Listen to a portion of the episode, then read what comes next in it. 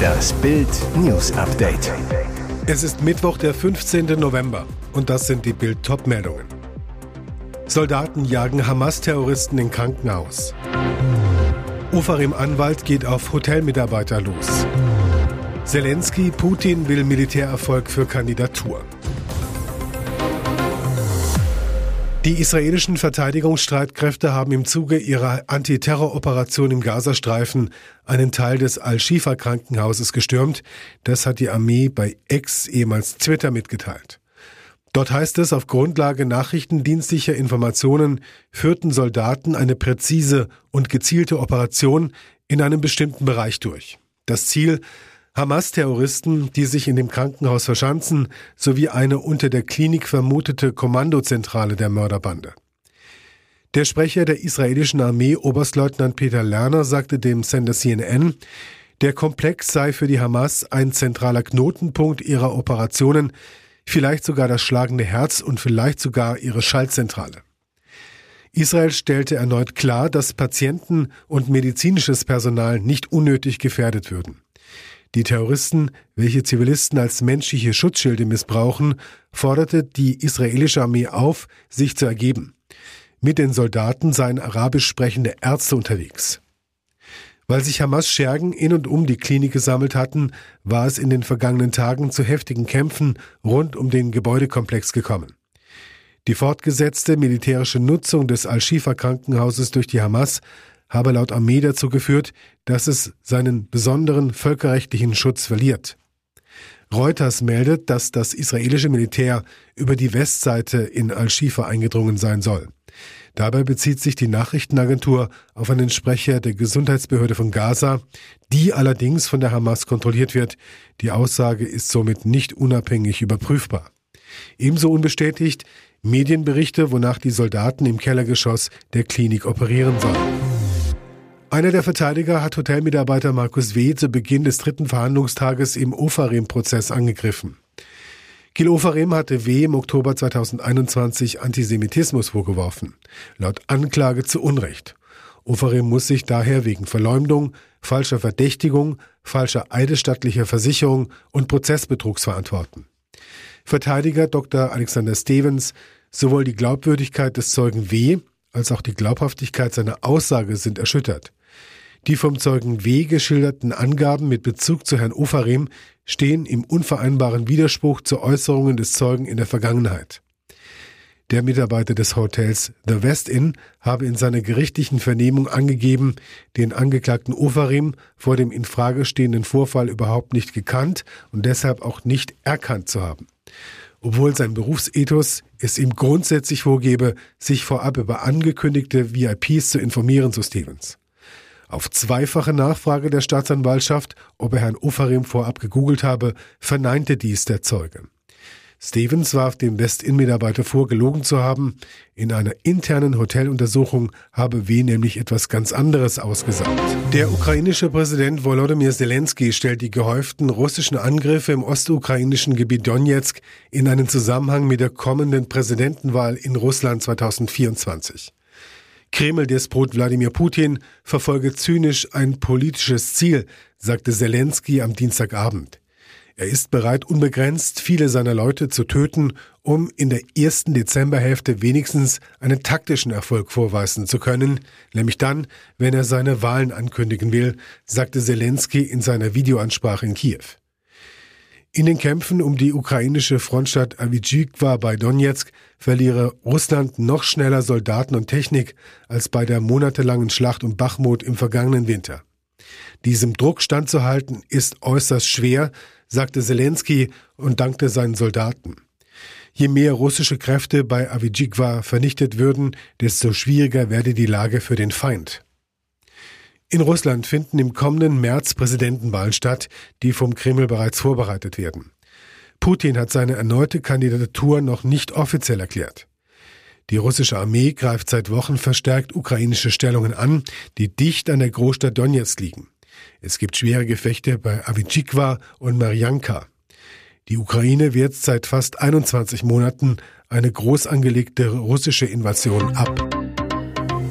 Und jetzt weitere wichtige Meldungen des Tages vom Bild Newsdesk. Wir gehen die nächsten Jahre mit Edin Terzic. Punkt aus, sagte BVB-Boss Watzke im Sommer.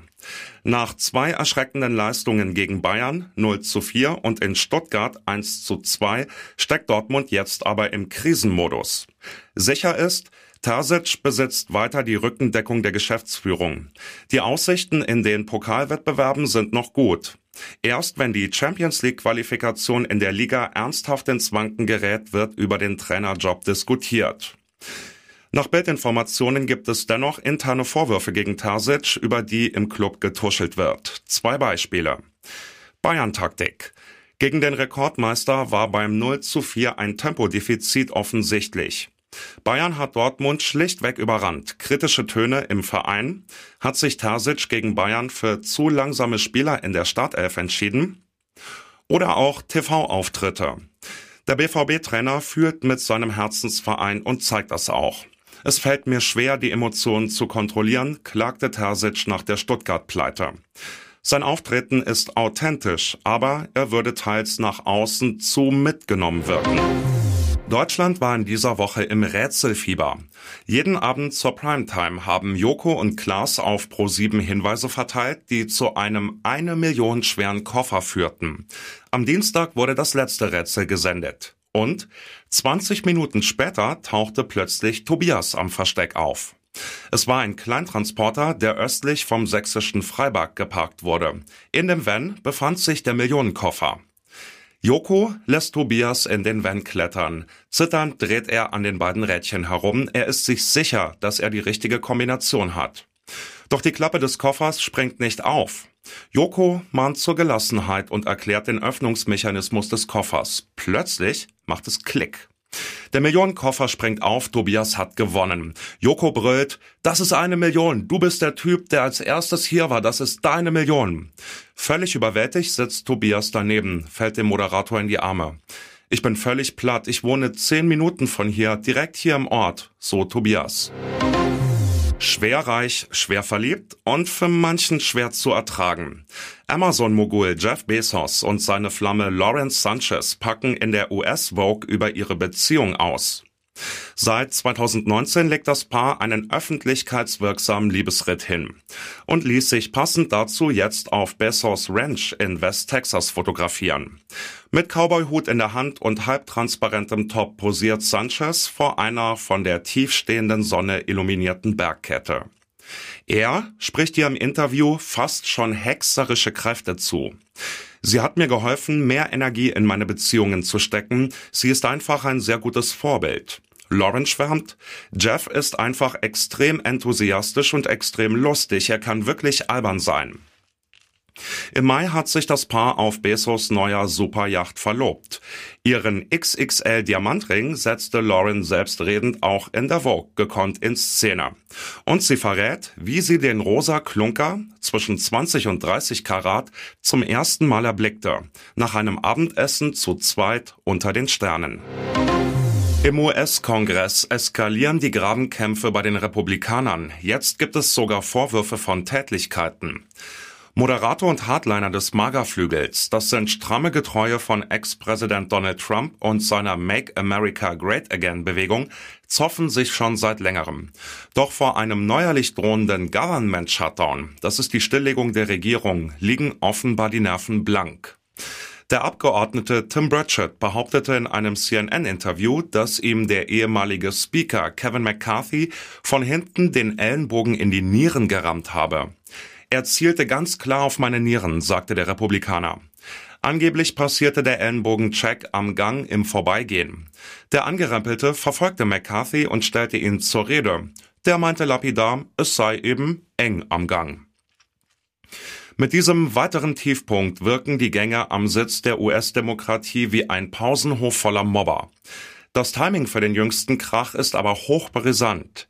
Eigentlich sollten die Republikaner an einem Strang ziehen, um das Funktionieren der US-Regierung zu garantieren. Und nun noch eine Werbung in eigener Sache. Sicher dir jetzt Bild Plus und Amazon Prime für nur 8,99 im Monat. Dein Mix aus News, Shopping und Entertainment. Amazon bringt dir jetzt außerdem die UEFA Champions League, das Topspiel am Dienstag live bei Prime Video. Erfahre mehr unter Bild.de Prime. Es gelten die Angebotsbedingungen und AGB.